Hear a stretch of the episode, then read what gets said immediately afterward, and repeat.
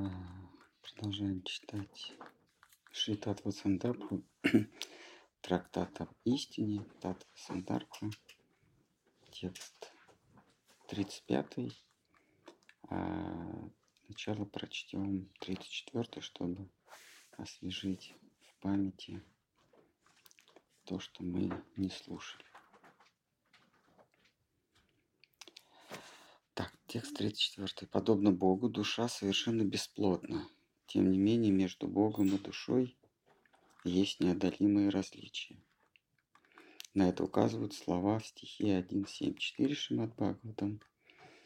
Тат Апашраям. Иллюзия вне его и в то же время поддерживается им. И я, я самохитах, зачарованная иллюзия. Это мы прочли. Значит, в этом стихе, который мы уже читали, говорится о том, что а, душа и душа и Бог, как частица, а Бог, а душа является его частицей, они имеют качественно одинаковую природу, но количественно они различаются. И это количество как раз и порождает качество. То есть э, э, порождает качественные различия. То есть если мы берем э, там, копейку и две копейки, то между ними исключительно количественные различия. Если мы берем копейку и весь валютно- валютный запас страны, то между этими понятиями уже не количественное, а качественное различие. Ну, как у Гегеля закон перехода количества в качество. А, как э, а, одна, одна саранча – это милая, милая насекомые, которые можно следовать. А когда их бесконечное количество, это уже катастрофа. Итак, а, и здесь объясняется, почему подобно, подобно Богу душа совершенно бесплотна. Тем не менее, между Богом и душой есть неодолимые различия. На это указывают слова Шимат Бхагаватам Тата Пашраям. Иллюзия вне его и в то же время поддерживается им. Здесь вот важно, что Бог или всеобщее бытие, в данном случае речь идет о Брахмане, конечно, не, не о Боговане. А, Брахман – это а, всеобщность Бога. А, То есть это вот все. Это тоже обозначает словом Бог, а в санскрите а, всеобщность а, немножко отличается от управляющего всеобщностью. Это, всеобщность это Брахман, а тот, кто есть суть этой всеобщности, называется а, Бхагаван. А в русском Бог и Бог. Вот здесь имеется в виду Бог как всеобщность. А вот а, всеобщность это просто качество а, Бога. Значит, вот здесь говорится, что иллюзия вне его в то же время поддерживается им.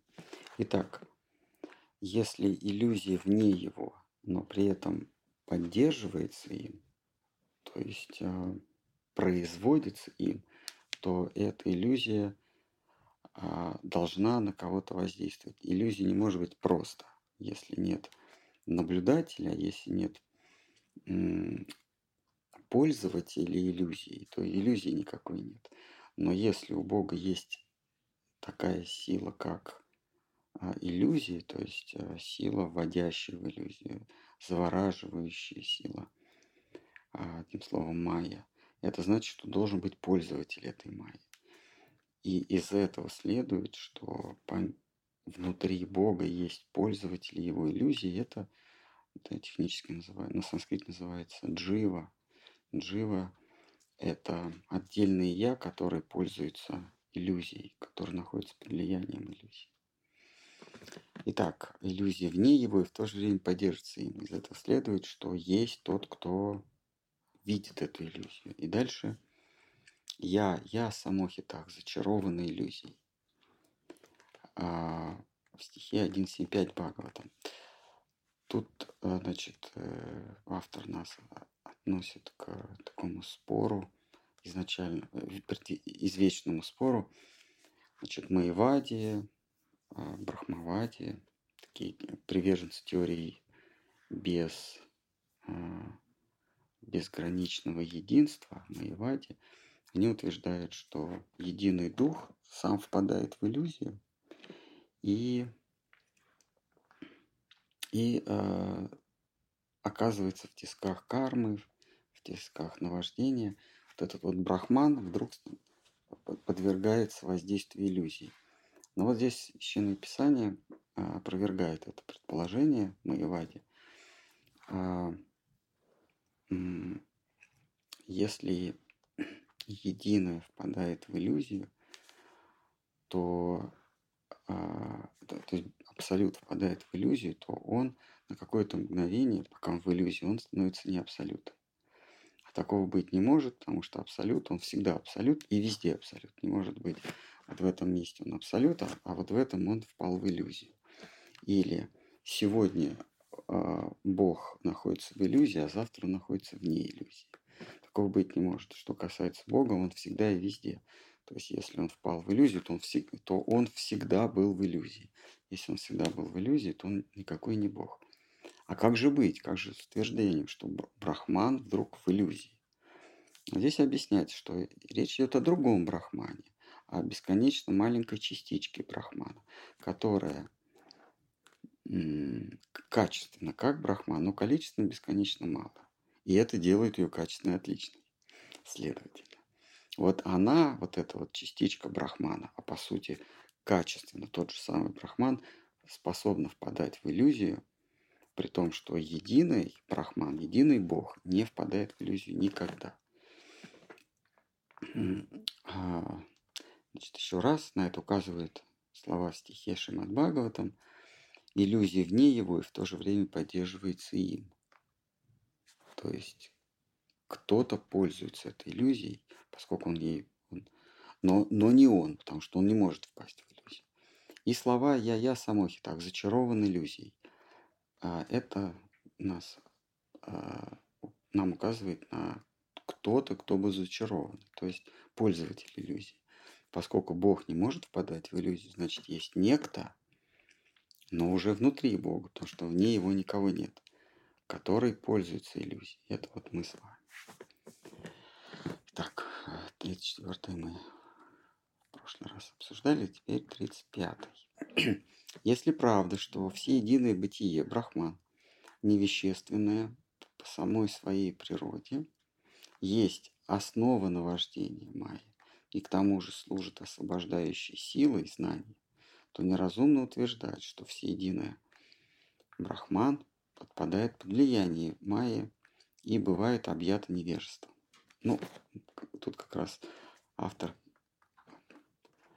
э, повторяет, ну, вернее, я повторяю за автором, вот он говорит то, что мы только что обсудили. Итак, а, здесь говорится, что всемирное, всеединое бытие, оно также невещественно, как ну, оно дух. А, а, иллюзия исходит из всеединого бытия, потому что ей просто иллюзии неоткуда больше взяться. Все единое бытие по определению все едино, то есть заполняет собой все. И все является именно этим бытием. Оно в санскрите обозначает словом брахман. Мы отдельно про брахманское поговорим, э, что, что означает философски. Значит, вот предварительно это все. Все. А из него по определению исторгается иллюзия, потому что э, он все, и ей просто неоткуда взяться. При этом а, тут говорится, что он же, Брахман, является освобождающей силой. А это антоним а, силе наваждения. То есть есть некая сила, которая воздействует на наблюдателя и вводит его в заблуждение. Если есть заблуждение, то есть состояние незаблуждения. И это состояние тоже происходит от брахмана, потому что не заблуждение, здесь это называется знание или видье. Видье тоже, видье тоже неоткуда взяться. То есть и иллюзия, и отсутствие иллюзии или мудрость тоже происходит из единого вот этого брахмана. Далее. Майвади утверждают, что всеединое бывает объято еди... Э, невежеством, ну, э, наваждением. Но это противоречит здравому смыслу, потому что э, оно э, источает из себя истину, источает из себя э, не состояние заблуждения. Поэтому оно и не может быть в состоянии заблуждения.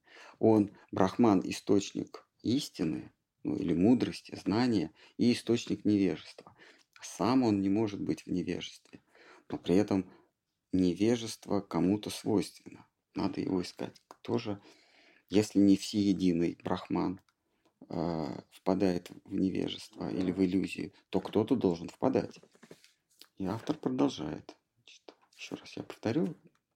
Если правда, что всеединое бытие, невещественное по своей природе, есть основа и наваждения, и освобождения от иллюзии, то неразумно утверждать, что этот самый брахман всеединое подпадает под, э, под влияние иллюзии.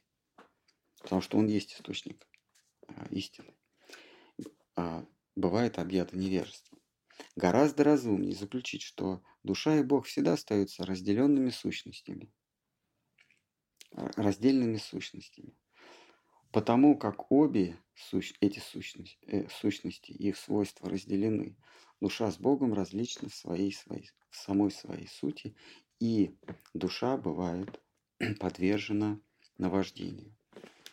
Вот автор логически доказывает, что Бог или всеобщий Брахман не может быть, а, попадать в наваждение. Но если наваждение существует, то кто-то должен воспринимать, оказаться в этом наваждении. И вот этого, что оказывается в наваждении, называется словом джива, душа. А, но поскольку вне Бога ничего не существует, то и душа, наблюдатель наваждения, то есть жертва наваждения, и само наваждение, и мудрость, избавляющая от наваждения, все покоится в Боге. В Боге все все а, происходит. Значит, а, тут может возникнуть соблазн сказать, что ну тогда Бог, он неодушевлен, он это такое всеобщее, из него что-то там происходит и приобретает свойства сознания. То есть Брахман, он бессознательное нечто, вот все, как бы мы это ни понимали, вот философское все, из него появляется то или тот, кто впадает в иллюзию. Это, по сути, материалистическое представление, потому что материалисты говорят, что было ничего, потом оно взорвалось, и где-то на затворках вот этого взрыва появилось серое вещество внутри кости, которое стало думать которая стала думать, что оно есть. И, и, и не тварь дрожащая, а право имеет. А, но, по сути, мозг, да, серое вещество, это отголосок большого взрыва. А, но философски или логически это неправильно, потому что а, ничто не может появиться ничто не может появиться обладающим каким-то свойством, которого нет в, в его причине.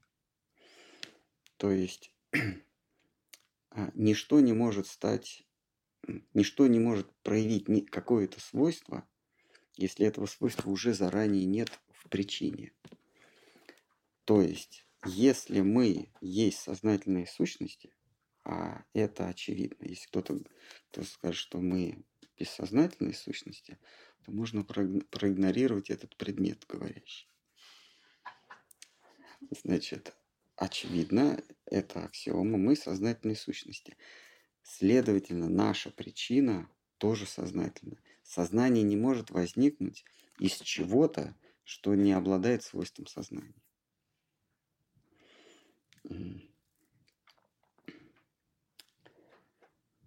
А, как вода не может возникнуть из чего-то, что не обладает свойством, а, свойством воды, в смысле свойством перетекания.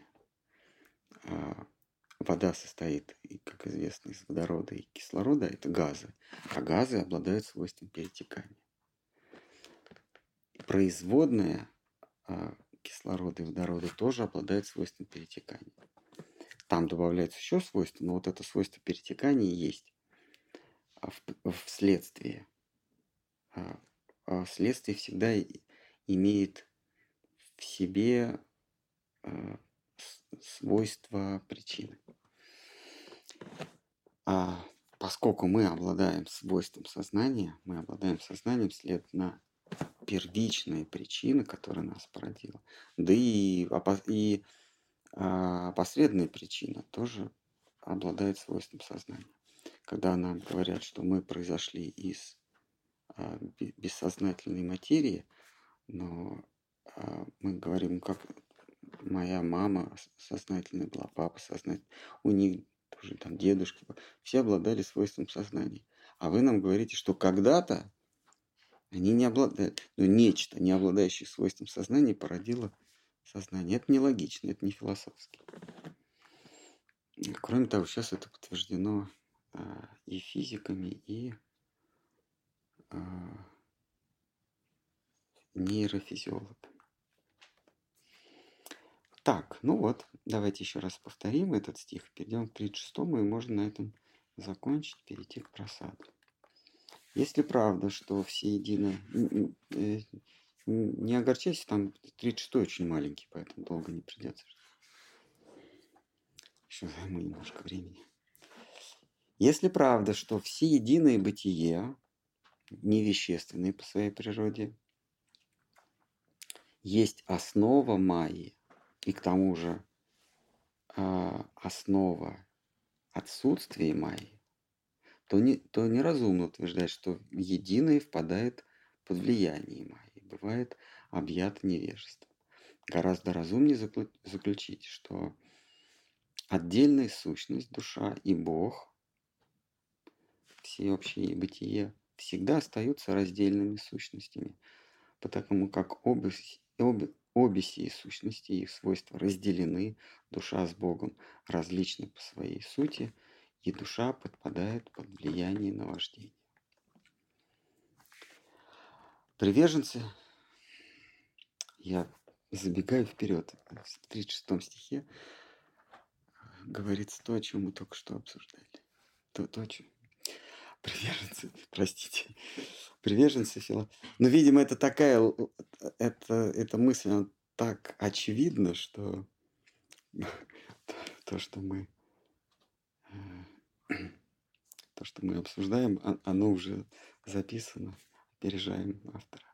Итак, приверженцы философии неразделимой всеобщности, Маевади, также не могут вразумительно объяснить, с какой стати душа и Бог будучи производными обозначениями упадхи или отражениями от всеединого брахмана, образуют между собой иерархию неравенства упадхи. Значит, а о чем здесь речь? А, возвращаемся к философии Маевады. Философия Маевады гласит, есть единое, нераздельное. И из него из единого нераздельного выскакивает душа а, и впадает в иллюзию.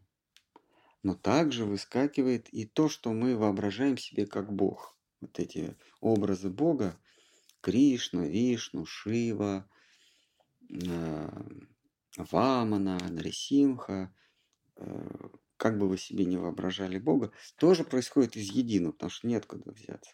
Так вот эти вот, то, что мы называем Богом, это просто, это тоже произошло из всеединого, но не в такой иллюзии, как мы. Как вот у Пелевина часто есть боги или Бог, это просто супервайзер, который произошел из чего-то более, из какого-то своего супервайзера, а тот в конечном счете из ничего ну, он буддист, вот он говорит, что то, кто, те, кого мы считаем боги, для, между собой они никакие не боги. Они между собой на равных. Как вот муравей меня считает богом, но на самом деле я-то не бог, но, но для него я обладаю такой властью, что я почти бог. Ну, скорее всего, Бог, да, каждый из нас. Но мы знаем, что мы не боги, а над нами есть какие-то высшие сущности, которых мы называем богами. Но между собой они понимать, что они никакие не боги, а от кого-то зависят. И так доходит до какого-то. Но тот тоже никакой не бог. Вот тот, который вышел из чего-то, ну, из некого брахмана, в интерпретации буддистов из, из пустоты, он тоже никакой не бог. А, он бог для тех, кто под ним, ну и для нас, естественно, тоже, хотя мы с ним не соприкасаемся. Но сам он никакой не бог, потому что он вышел из ничего, из пустоты там, или из брахмана. Вот автор здесь говорит, ну это нелогично. Почему тогда иерархия возникла? Почему, если все вышли из безликого брахмана, из безликого бытия, почему кто-то бог, а кто-то не бог? Должны быть все одинаково. А откуда возникает это неравенство? А, значит, вот а, тут употребляется впервые у Патхи. А, нет, они когда-то были, но здесь Патхи уже в таком понятном нам контексте. У Патхи это санскритское слово означает титул, обозначение, э, вид, образ у Патхи. То есть есть некая сущность бестелесная, безобразная, а у нее есть какой-то образ упадхи. Ну, по-нашему это вот я перевожу как, как э, обозначение, но можно это назвать еще и явление. Есть некая сущность, а есть у этой сущности явление. Можно назвать упадхи. А,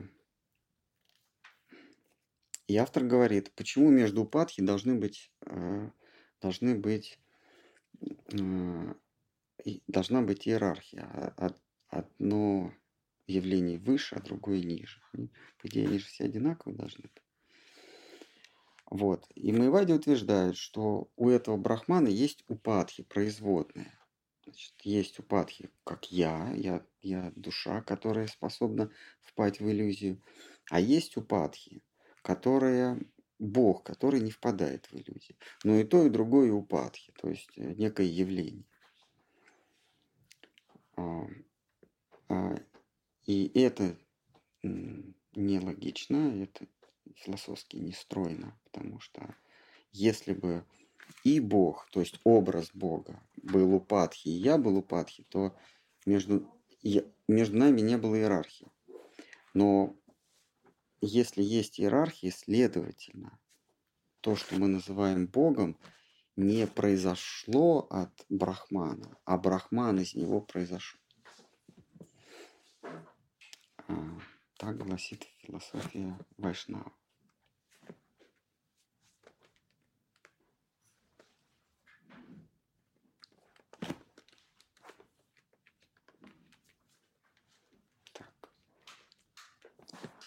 Есть вопросы?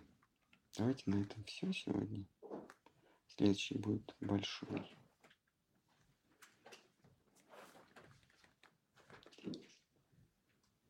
С прошлого раза остались Угу. вопросы. Угу. Спрашивает, когда человек видит вероятности, а когда картинки?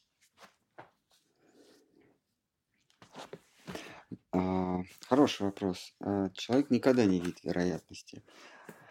а у человека отсутствует инструмент видения вероятности, потому что вероятность а, это человек может видеть образы.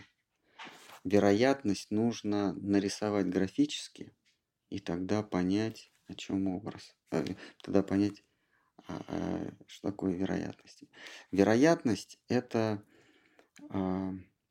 в физике это, это функция, вероятностная функция для всего движущегося или колеблющегося, ну да, можно сказать движущегося, эта функция, это, собственно, уравнение Шрёдингера. А это уравнение, по которому мы можем определить вероятность или нахождение вероятности. Все, что имеет вот эту осциллографическую картинку, вот это колебание, оно описывается вот это, этим уравнением. Это уравнение, это и есть вероятность. Но мы можем видеть символы, само уравнение, саму вероятность или функцию. Мы не способны видеть, нам надо это изобразить графически. Вот это есть, что мы сегодня а, упомянули, понятие упадхи. То есть есть уравнение, а, а есть его обозначение, его явление. Это может быть в виде символов буквенных или цифровых, а может быть какой-то график например, уравнение, а, вот, например, рисуем волну. Вот это изображение или упадхи а, самого уравнения. Это лишь изображение. И то, что нас окружает, то, что мы называем окружающим миром, это графики уравнений. Сами уравнения мы не способны видеть видим лишь графики этих уравнений. Но эти графики нам представляются стенами, потолком. Мы, мы графики называем стена, потолок, машина, самолет, человек, животное. Но это просто какие-то элементы а, визуальные, визуальные элементы уравнений. А, так что человек, он не способен видеть а, вот эту отвлеченную или абстрактную вещь, а может видеть ее проявление. А, дело в том, что наши чувства, наши органы чувств просто не приспособлены для того, чтобы видеть вероятность. А, а видеть график вероятности наши чувства приспособлены видеть в кавычках это вообще воспри... воспринимать.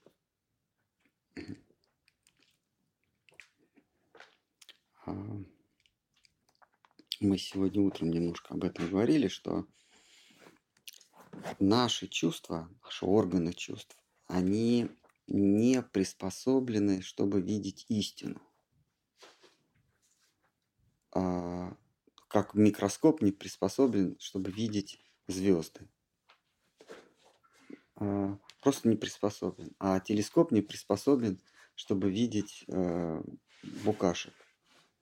Наши чувства не приспособлены видеть суть вещей. Они, они приспособлены э, отделять полезное, э, э, приятное от неприятного. Вот у них такая задача. Ум который собирает информацию с органов чувств, приспособлен, чтобы продолжить свое существование и размножиться, продолжить свой род. Это задача ума.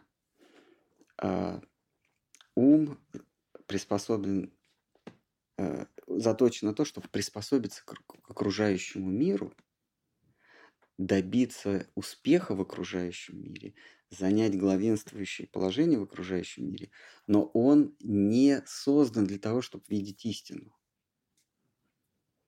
В его программе не заложено видеть истину. Более того, это в его программе ума и чувств заложено, что если он попытается увидеть истину, он станет лузером в этом мире. Он не исполнит своего предназначения. Если вы в компьютерной игре начнете думать о том, как устроена компьютерная игра, какие там скрипты, какие там цифры, буквы, как, э, как э, сигнал электрический поступает по проводам там или по интернету. То есть, если вы начнете копаться в истине, вы проиграете в игре, вас быстро задавят, зарежут, э, застрелят. Ум создан для того, чтобы не искать истину, а перейти на более высокий уровень в этой игре. Ты справился с задачей вот в этом теле, ты справился с задачей продолжения рода, создал себе подобных. Молодец. В, следующий, э, в следующем уровне, это называется следующая жизнь, на самом деле просто на другой уровень перешел. Задача немножко сложнее. Ну или проще, неважно, в зависимости от результата. Ты должен выполнить ту же самую задачу, но в других условиях.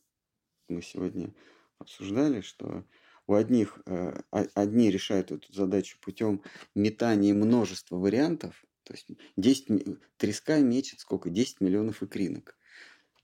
100 из них или сколько-то из них э, выживут, остальные умрут. А, все, треска выполнила свою задачу. А слон, он производит на свет одного ребенка. Слониха производит одного ребенка. Она произвела, и она о нем заботится. Она не, не мечет 10 миллионов слонят, а только одного. Но в результате и слониха, и треска выполняют э, э, свою программу. Так работает ум. Э, какая-нибудь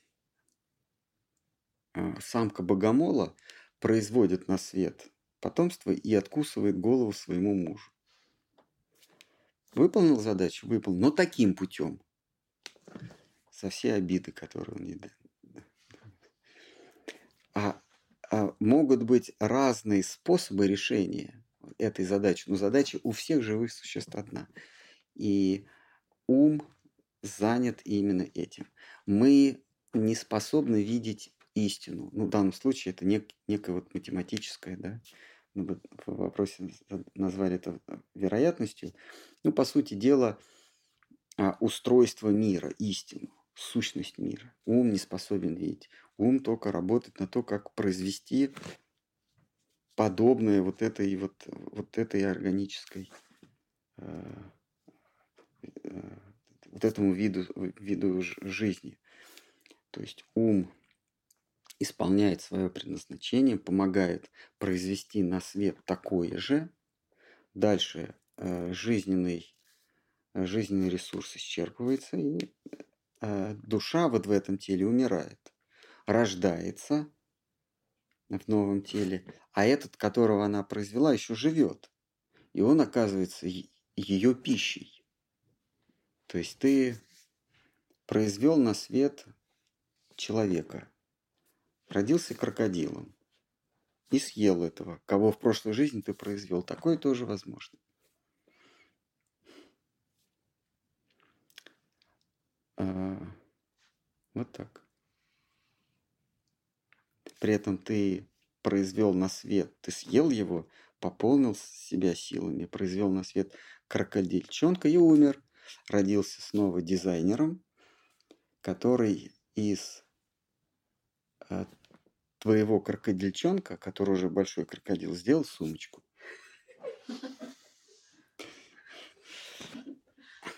Так, так. А, поэтому, чтобы чтобы у кого возникла потребность постичь сущность, брахман или смысл бытия, а, должен понимать, что ум ему не небольшой а, помощник, а скорее, а, если ты подчинил себе ум, то ты можешь открывать какие-то новые горизонты, постигать сущность, постигать истину. А так ум занят только тем, чтобы помочь тебе произвести на свет подобное, которое в следующей жизни ты съешь. Чтобы произвести на свет подобное, которого ты, ты съешь или тебя съедят. Вот так. А вот разум или, или будхи приспособлен на то, чтобы на то, чтобы постигать сущность. Но проблема в том, что разум Будхи дается только тем душам, которые получают человеческую форму жизни. В других формах разум не дается, дается ум.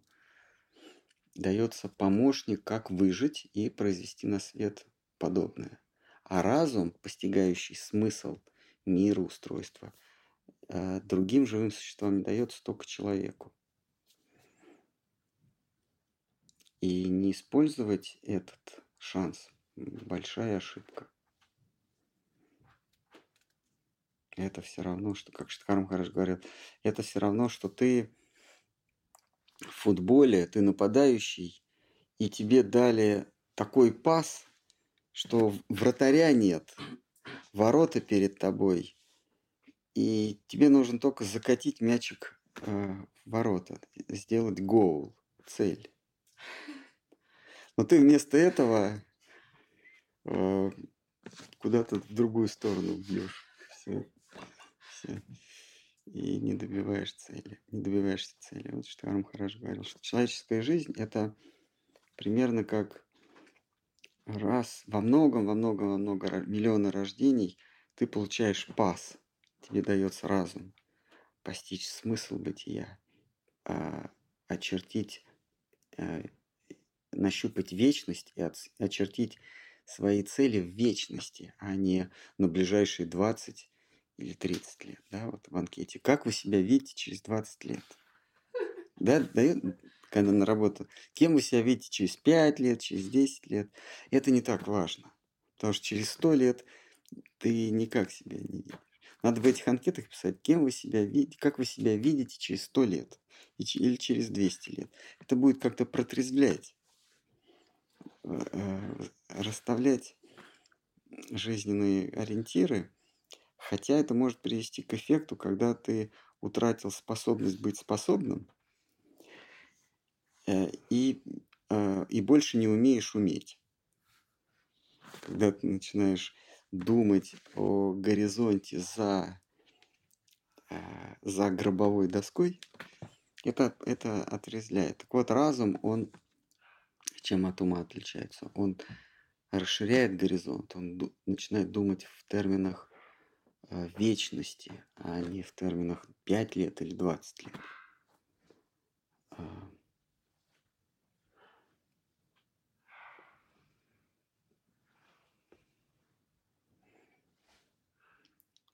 Есть еще вопрос? Поклоны, Махарадж. Дживы, дживы наделены способностью любить изначально и проявлять любовь и качество любви зависит от выбора духовного пути и религии.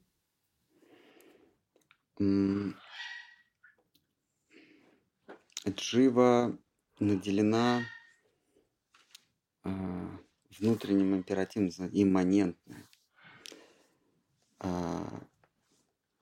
Искать счастье, поиск счастья, поиск упоения, поиск гармонии, красоты, это имманентно. Это заложено в самой природе души. Убери это, вот этот поиск счастья, душа перестанет э, лишиться сознания, душа перестанет быть одушевленной, э, душа перестанет существовать. Поиск счастья, поиск гармонии, красоты заставляет нас мыслить, действовать, а, двигаться, заставляет, если хотите, нас жить. А, надежда на счастье, надежда на гармонию, на а, душевное упоение. Это заставляет нас вообще существовать. А что касается любви, то отношения или мостик между мной и то, чего я ищу, гармонию, красоту, счастье. Вот этот мостик называется любовью. А, это формат отношений с счастьем. Любовь – это формат отношений счастья. Изначально у нас заложено стремление к упоению, к счастью, к гармонии, к красоте. А, можно, конечно, сказать, что и любовь заложена, но а можно сказать и нет, и да, и нет, потому что любовь э, а, – это единственная, единственная форма отношений с, с счастьем. Заложено ли это изначально? Ну, можно сказать, что да. Ну, то есть другого, другой формы отношений счастьем, не, кроме любви, невозможно. Благодарность, зависть, э, удовлетворенность, какие там еще бывают чувства, э, невозможно. Только любовь или преданность. Ну, изначально, конечно, преданность. Э, преданность красоте, она заложена. Мы рабы красоты изначально. Какой бы ты ни был сильный в этом мире, э, красота это то, что тебя отвлечет от власти, от денег. Вот этот поиск красоты или преданность красоты. Поиск и преданность – это одно и то же. Преданность красоте действительно в нас изначально заложена. Это поиск приводит к преданности. То есть, когда ты осознаешь, мне другого ничего не надо. Кроме красоты мне не надо ничего. Кроме гармонии, ананты, а, мне не надо ничего. Вот здесь поиск переходит в этап преданности. Но когда-то преданность переходит в любовную преданность или в любовь. Можно сказать, что да, это, эти цепочки, эти звенья, они неизбежны. Но можно сказать, что поскольку это происходит поэтапно, то нет, изначально в нас заложен поиск красоты, а любовь наступает потом. В чем разница между преданностью и любовью? когда преданность насыщается, вот когда у нас сердце это некий сосуд, но он не прямой, не как стакан. Там много всяких, а, много всяких, а, на санскрите называется пхава. Это такие стойкие а, ощущения или стойкие состояния и мимолетные состояния. А, состояния и эмоции. Вот этот сосуд, он такой сложный, там много таких отростков, ответвлений.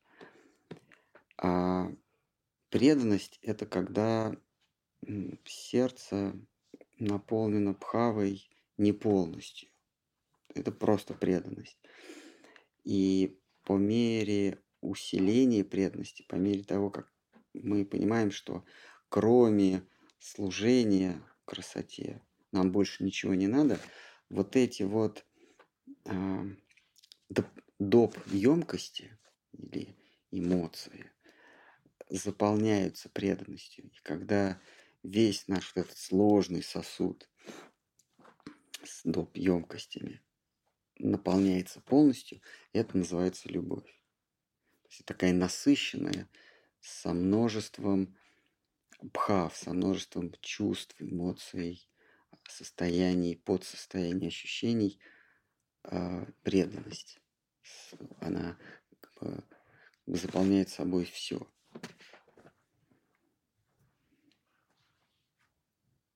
Тогда это переходит в новое состояние э, любовь, према. Есть бхакти, а есть према бхакти. Э, преданность такой концентрации, что она переходит в качественную любовь.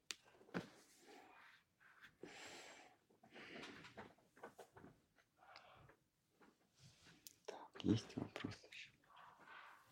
Что означает состояние, когда нет мыслей? Спокойное, как бы отрешенное состояние. А это означает созерцательность, это наблюдение. А, и истину именно так и видят, без мыслей. А, истина, она не осмысляется, а она наблюдается. Как вот есть разница между знанием и пониманием. Я могу что-то знать, но я это не понимаю. Но если я понимаю, то я это знаю. Точно так же видение и осмысление. Я могу что-то осмыслять, пропускать через призму ума. Призма ума это, это ум это инструмент, извлекающий из всего пользу. Я пропускаю то, что я вижу, я пропускаю через фильтр пользы, и, и то, что я вижу, это уже не то. А если я не пропускаю вид, виденное мною через фильтр по, полезно, не полезно, или приятно, неприятно, тогда я просто наблюдаю. Я это не, не подвергаю процессингу. Ум – это такой процессор. Он, он работает на приятное и неприятное и соединяет приятное и неприятное с полезное и бесполезное. И полезное и вредное. Неприятное – это вредное, полезное – это приятное – это полезное, а неприятное – вредное. Так действует ум.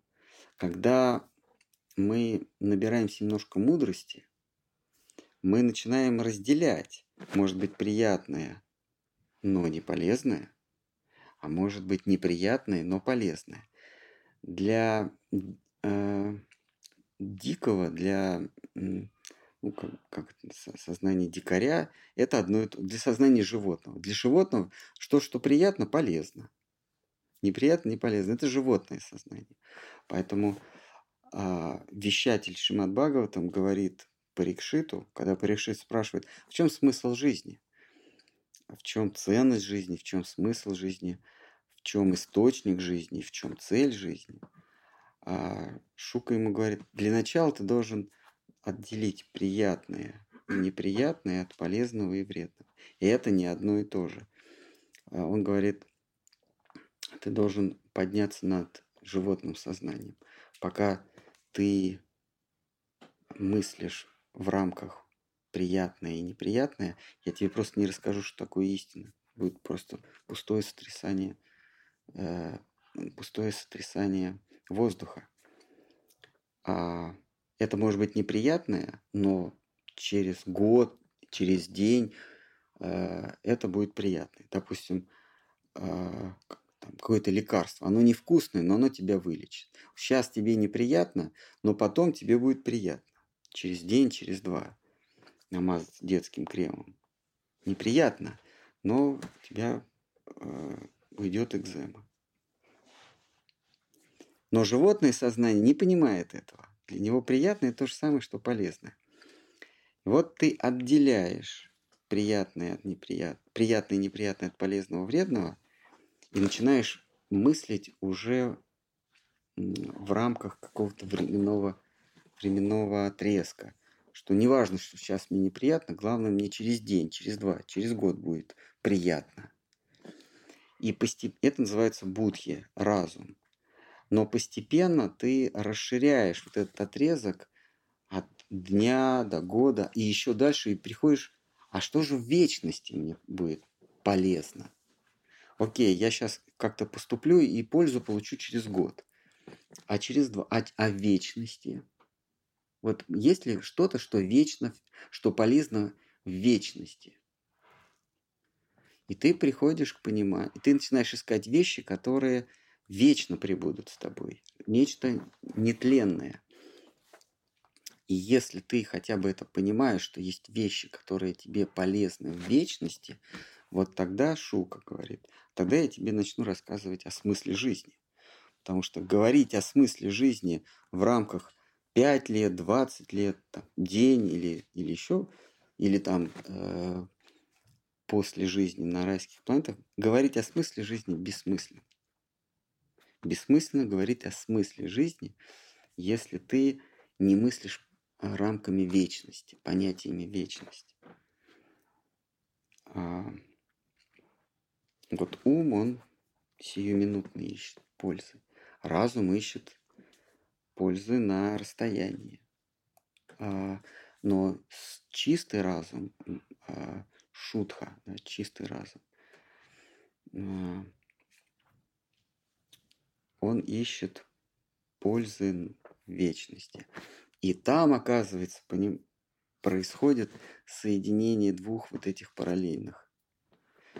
Э, ступив на путь разума, мы разъединяем пользу и приятность.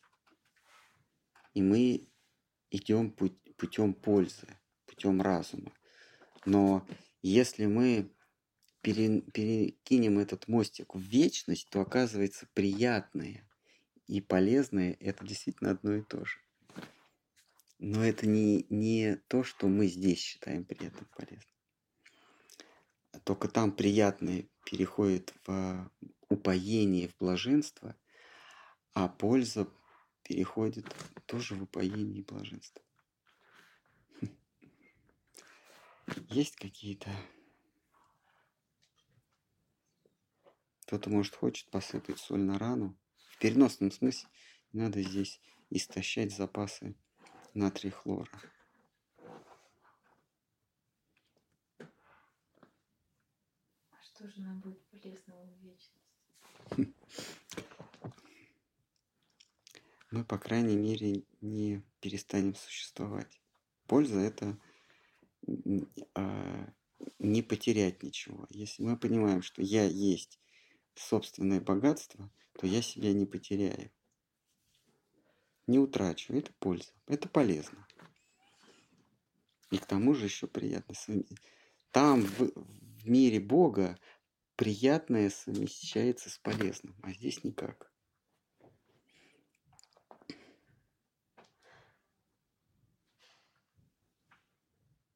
Есть еще какие-то? Кто-то хочет посыпать соль на рану или заладить. Может, кто-то хочет заладить старое. Махараш, обязательно мыслить для того, чтобы существовать? Вопрос. Да. Существование это... Ну, вообще, это аксиома, это не доказывается я мыслю, следовательно, существую, а, не доказывается. От этого мы отталкиваемся.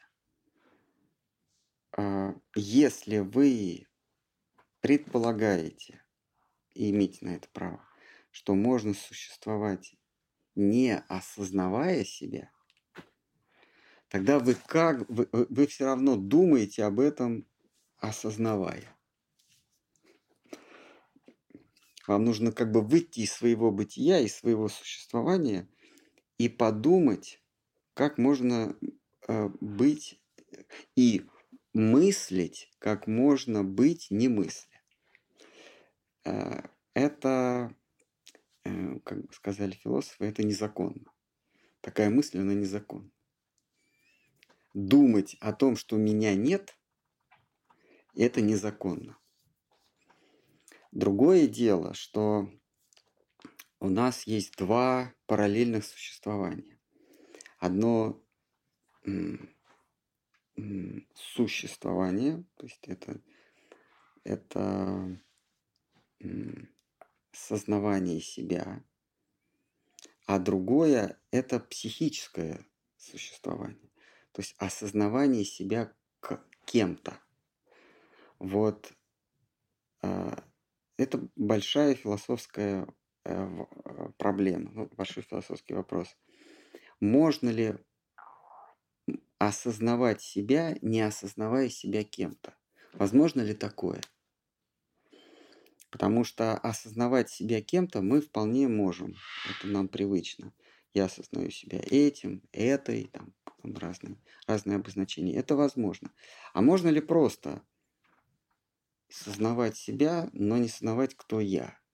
То есть не, да, не давать себе никаких определений. Вот э, философские нет, нельзя. Фил, рассуждая философски, нельзя, потому что э, мы не можем мыслить, э, не обозначая. Мысль не может быть э, без обозначения. Я, а, если говорить, э, такое есть структурная лингвистика, я не могу помыслить о том, у чего нет названия. Это невозможно. Я, я могу думать только, только о том, у чего есть не то, что у, у чего есть образ или звук, а именно у чего нет названия, я не могу думать. А, поэтому, когда я мыслю просто себя и никак себя не называю, не получится. Следовательно, я себя как-то должен назвать. Как только я себя как-то обозначаю, а, даю какой-то себе титул, а, я уже а, мыслю не о себе, а о некой оболочке, о неком названии. Чтобы помыслить себя без названия, то есть подлинного себя, мне нужно отделить от себя все обозначения. И тогда я растворяюсь во всеобщем бытие. Технически я есть, но меня нет, потому что я и все слили, слились. Я в нем растворился, перестал существовать. А коль скоро я перестал существовать, я себя и помыслить не могу уже. Поэтому нельзя мыслить, не имея, философия называется интенцией, не имея объекта мысли. Невозможно иметь объект мысли, не обозначая его как-то. Поэтому, когда я мыслю, я обозначаю не только окружающие, но и себя. Я не могу себя помыслить, не обозначив. Как только я все обозначения раскидываю, и у меня нет обозначений, я как воздух растворяю, как пузырек воздуха растворяюсь в общем воздухе. Ну, хорошо, тогда ладно. Да. А, пример, пример Судховой э, беседе Удовы и Кришны, э, где э, Удова дает понять, что он не совсем ну, как бы понимает, кто он, и не совсем отождествляет себя с какой-либо из категорий этого мира, и Кришна в результате ему говорит, ну, тогда иди в лес. Вот. Э, ну, иди... То есть... Э, Нет, не лес, в лес. Иди в лес. Да, вот, и... Э, то есть, ну, это разные вещи. Идти в лес и идти лесом – это разные вещи. То есть есть какая-то какое-то состояние, где ты э, как бы есть, но ты не отождествляешь себя с теми или иными э, ролями или объектами в этом мире. Да, ты себя не отождествляешь с привычными, но ты не можешь не отождествлять себя вообще ни с чем. Тогда, тогда и некому будет в лес идти. Правда красивый русский язык. Вот англичанин он не поймет. Он над этим не будет смеяться. Идти, идти в лес и идти лесом – это разные вещи. Там, или, например, иди в баню. А, он же не воспримет это как обиду. А мы обидимся. Тем более, если бани нет поблизости. Вот, значит, Кришна действительно говорит Удави, Удха, Удхаву, э, иди в лес, но при этом Удхава себя мыслит относительно Кришны. Вот не мыслить себя вообще относительно чего не, не получается. Как только ты, как только тебе удалось мыслить себя не относительно чего бы то ни было, ты перестаешь существовать. Ты, это и есть растворение в Брахмане. Было сотворение, то есть появление из Брахмана, а есть акт растворения, акт обратный творению. Ты себя не, не мыслишь никак. А, ну, вот Хава, он, он остался мыслить. Кришна говорит, иди в лес и всегда думай о, о своем убежище, а Юдхава говорит, Мои, мое убежище – это твои лотосные стопы. Он говорит, ну хорошо, думай об этом. И Юдхава, не теряя лотосные стопы в сознании э, Господа Кришны, он уходит от мира, отдаляется от мира, чтобы этот мир его не беспокоил.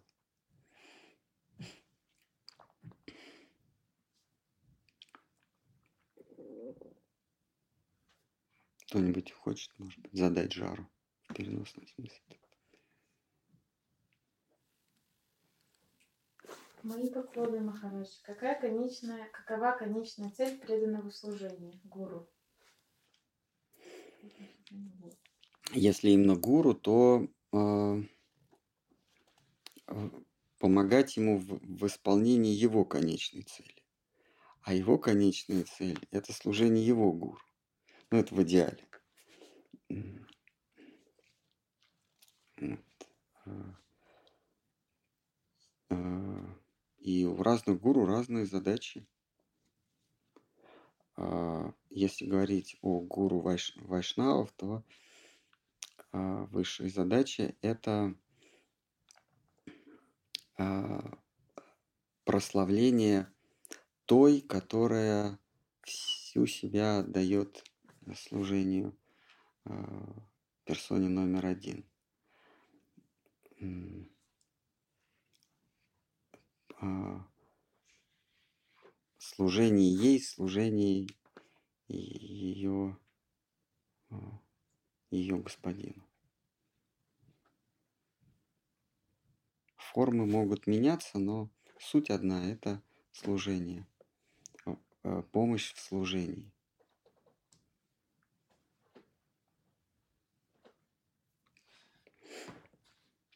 Как а, когда Господь Рамачандра строил мост через океан в Ланку, то ему помогали витязи, богатыри, хануман, который мог целую скалу а, бросить в океан. А помогали обезьяны, которые камни таскали. Но помогали и паучки. Ну что они могли? Они песчинку могли донести. Тоже бросить. И их самопожертвование, их служение никоим образом не умаляется. Э, они также служили а, Господу Рамачандре, который хотел, который намеревался освободить Ситу, госпожу. А, также. Вот. А Махапрабху, он воспевал славу Гопи, их, ее преданность. А его задача была показать их величие, а, величие а, доярок в Риндаванской деревне, их величие показать, чтобы и тень подозрения не упала на них подозрение в неблаговидных поступках, э, подозрение в благовидных мыслях. И помогать э, Махапрабху и всей гуру цепочке обелить чистое имя э, этих дам легкого поведения – это задача преданных. Что гопи – это кто? Это, это женщина легкого поведения. Ну, не тяжелого же поведения все женщины тяжелого поведения, они здесь, в материальном мире. Там, в духовном мире, там все женщины легкого поведения. В буквальном смысле. Легкого, они легкие. И ради возлюбленного нарушить какие-то запреты им ничего не стоит. Легкого поведения, легко. Вот обелить их доброе, святое имя, воспевать их святое имя, есть задача гуру Парампары от Рупы Госвами и, и далее. Вплоть до Ананта Виджая Даса.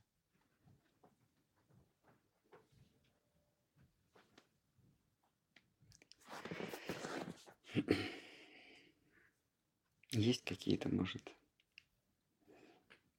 Раньше кого?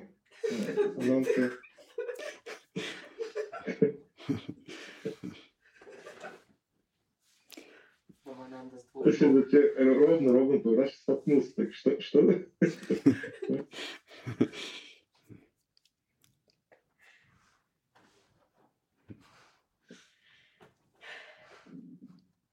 Как э, в Бхагаватам, я не помню в какой песне, там есть некий Давадата фигурирует. Там, по-моему, это пятой книге, там, значит, тоже не помню, кто говорит, и вот какой-то Давадатта у тебя отбирает все. Я думал, кто же этот Давадатта, почему он у тебя именно отбирает? я у Тиртхи Махараджа, наш э, знаток санскрита, а, индийский Тиртх Махараш. Я, я все спрашивал, кто такой Давадат? Он говорит, да это просто некая нарицательная фигура. Кто-то обязательно придет, и все, что ты накопил, у тебя это отберет. И давай назовем его Давадат. Вот. Я думал, как же перевести? написал некий Давадат. В Бхагаватам перевел. Некий Давадат, потому что ну, это то угодно. Вот и Ананта Виджай это примерно из той же серии, что и Давадат. Некий преданный. Но ему достается, ему здорово достается этому. То собачью конуру построить, то, то и забьют а, куском канатной дороги.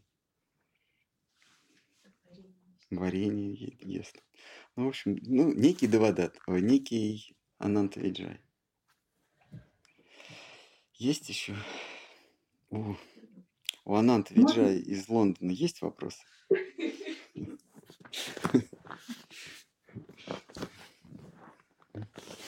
Да, Калинди. Махарадж, у меня вот вопрос, если позволите, по самому произведению э, Шатсендар. А есть какая-то единая нить повествования, вот как в Бхагаватам и в Прихат Бхагаватамрите? Вот идем мы куда-то от одной стандарты к другой, от истины к чему-то э, дальше, или они ну, как независимые эти произведения, э, части стандартов? Я не, я не уловил, я не могу сказать, потому что Чукчи переводчик, а не читатель. Поэтому мне... Я не читал, потому что я переводил. Не могу сказать, я, я не вижу э, пока связи между Татва Сандарбхой, трактатом об истине, и Бхагават Сандарбхой, бога, э, трактат о Боге. Может быть, потом эти, как знаете, в фильмах современных есть параллельные сюжетные линии, которые в конце сходятся в кульминационной сцене. А, бандиты, полицейские, а, это, это в фильме 6-9, да? Они вот все в комнате собрались, в конце концов все перестреляли. Может быть, эти сюжетные линии, трактат о Боге, трактат о э, сущности, трактат об истине, а, трактат о энергии радхи, об энергии ублажения. Может, они как-то соединятся. Но пока я, пока я не вижу связи между сюжетными линиями.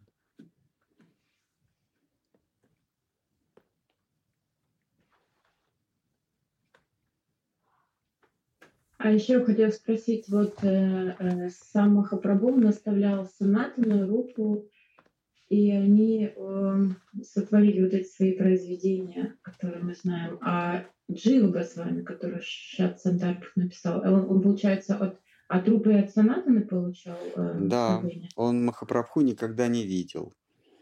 Mm. А, Санатна Госвами, он идеи Махапрабху излагал, а, не обосновывая. То есть он просто давал, давал правила, ограничения, давал модус вивенди, способ существования преданного. Как нужно жить в этом мире, а, гармонизируя преданность и исполнение долга перед этим миром. А Рупа Госвами, он писал о запредельных вещах. Он, он писал о превосходном мире, или еще называют трансцендентный, превосходный, гиперурании. А, а, Джива Госвами а, взял на себя обязанность а, логически обосновать то, что дает э, Санат Нагасвами. Санат Нагасвами просто давал правила поведения, ну, правила бытия, э, правила общежития. Но их же надо как-то обосновать, почему именно так, а не сяк. Вот Джива Госвами, он логический и а, а, основываясь на священных писаниях, обосновывал то, чему учил Санатный Госвами и Рупа Госвами.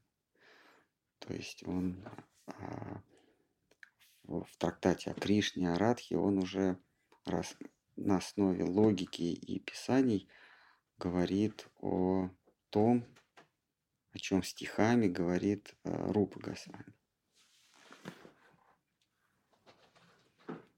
Подводит философскую, логическую базу под идеи, идею любовной преданности.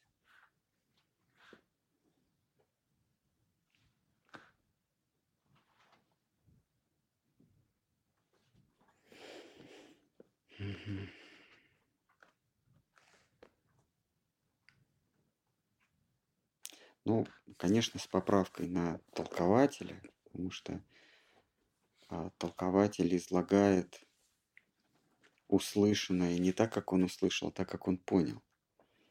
Поэтому тут,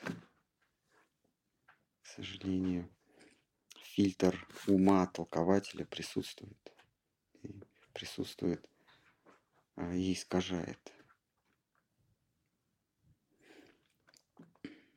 Мы вынуждены, читая Бхагаватам, Бхагавадгиту, а, пропускать сказанное через фильтр ума толкователя, переводчика, объяснителя.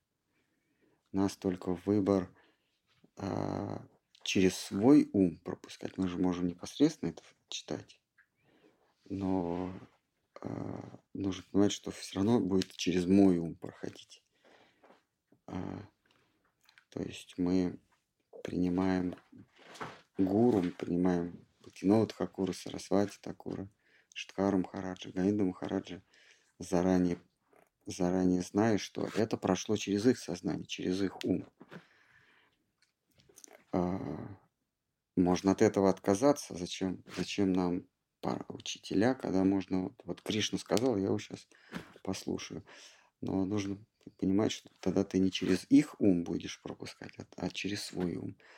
Если ты считаешь, что твой ум надежней инструмент, чем их ум, то да, можно без гуру обойтись.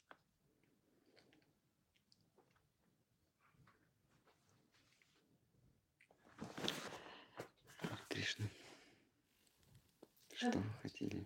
А вот э, если... Хотели Бог- сказать что-то упадшим голосом. В переносном.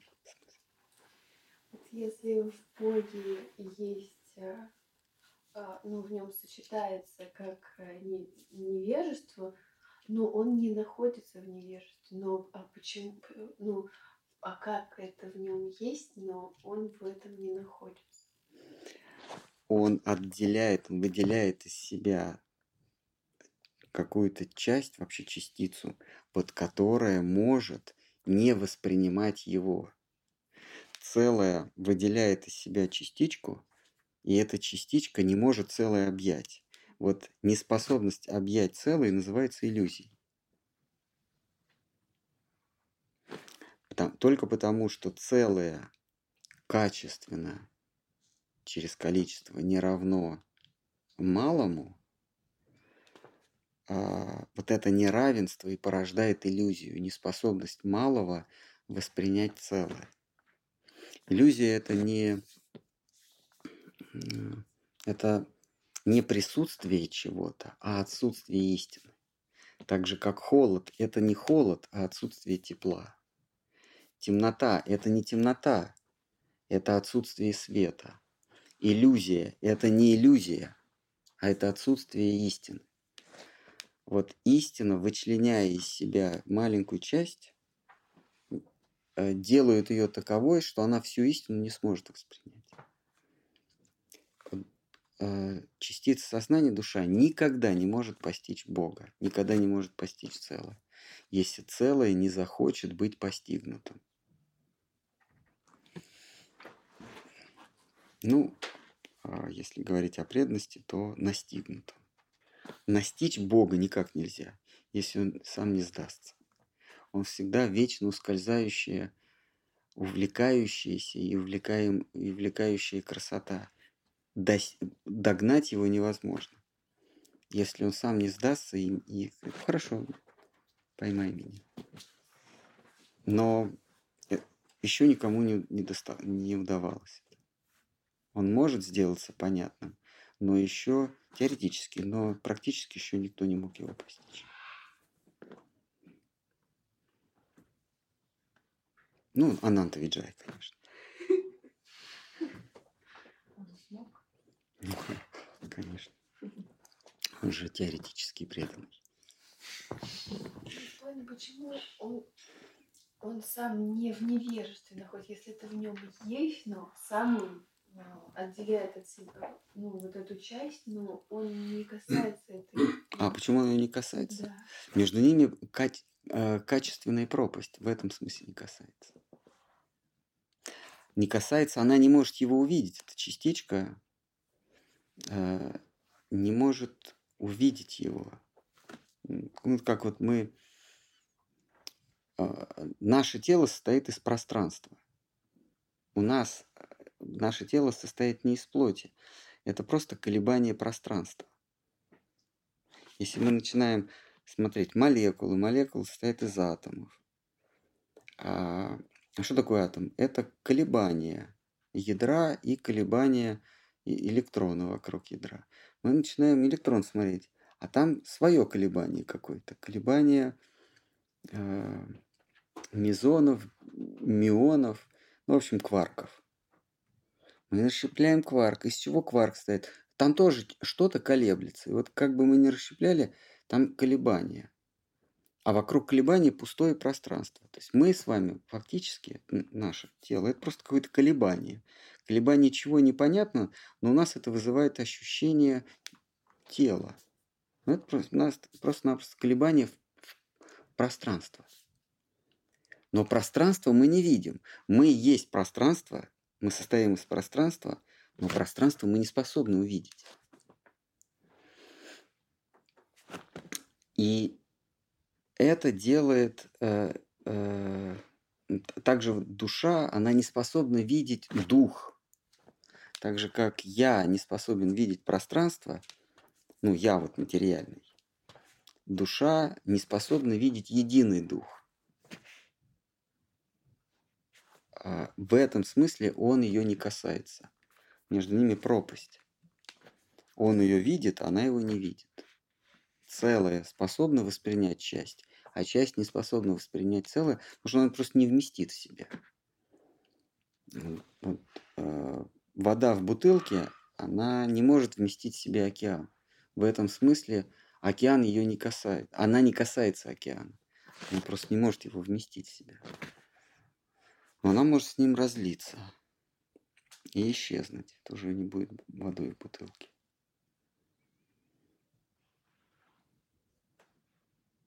Кришна. Ну что? Уже полтора часа. Все. Ну хорошо. А зачем Брахман из себя выделяет живу? В чем цель? Значит, он из себя выделяет не самостоятельно, а подверг, подвергнувшись а, влиянию некого излучения. Это, э, это влияние воли Кришны. Почему Кришна из своего бытия, его бытие есть Брахман. Кришна отделен от своего бытия, так же как Бог отделен от души, также Бог отделен от своего существования. Он и его существование не одно и то же. Я и мое существование это одно и то же, это синонимы в полном смысле. Я и мое существование это одно и то же. Если нет меня, нет моего существования. То есть если я не сознаю себя, то меня нет. А если меня нет, то я себя и не осознаю. А вот у Бога другая ситуация. Он и, и его существование не одно и то же. Тут напрашивается фраза «он существует независимо от своего существования», но мы не можем так сказать, потому что он существует от- независимо от существования. Поэтому мы просто говорим «он не зависит от своего существования». Существует он или нет, но он от своего существования точно не зависит. И вот он пытается а, постичь, что ли, себя или, или испытать. Мы сейчас не будем говорить, говорить но что-то испытать. И вот попы, в попытке испытать себя он делает множество а, попы, э, в стремлении испытать себя, почувствовать себя, он делает много-много попыток. И вот эти вот мы, мы и есть его попытки.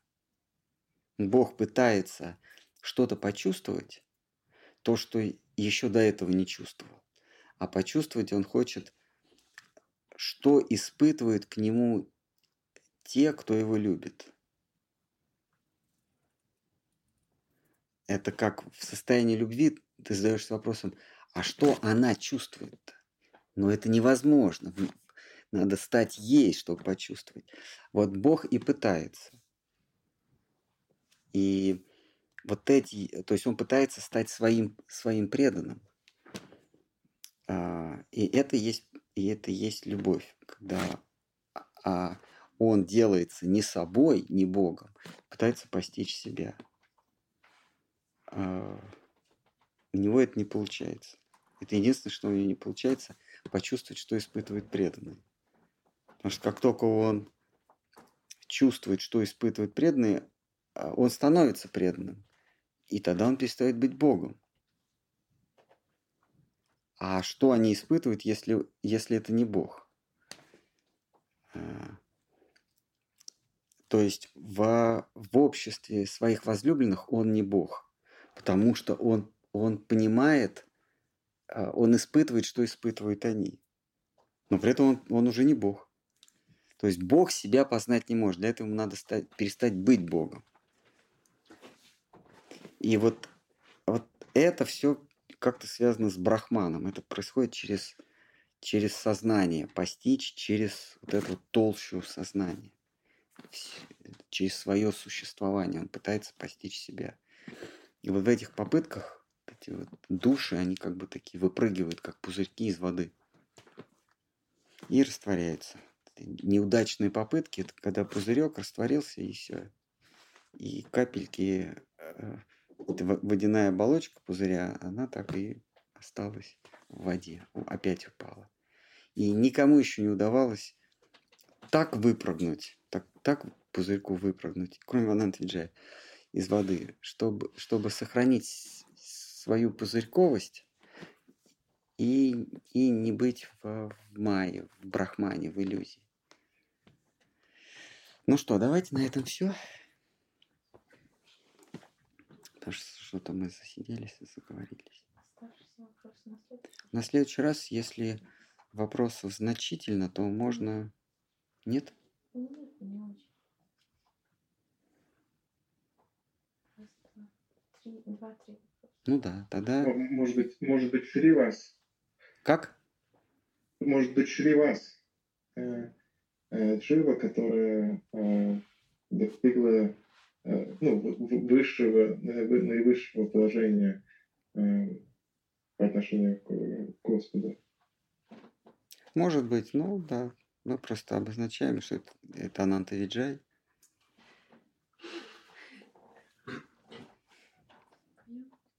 Да, давайте. Тогда в следующий раз не читаем, а начнем с вопроса. А это вы в интернете смотрели вопросы, да? Да, в интернете. Так, надо сказать, что заводите себе колокольчик. И еще что-то надо было сказать. Подписывайтесь, подписывайтесь на интернет и заводите себе лайк.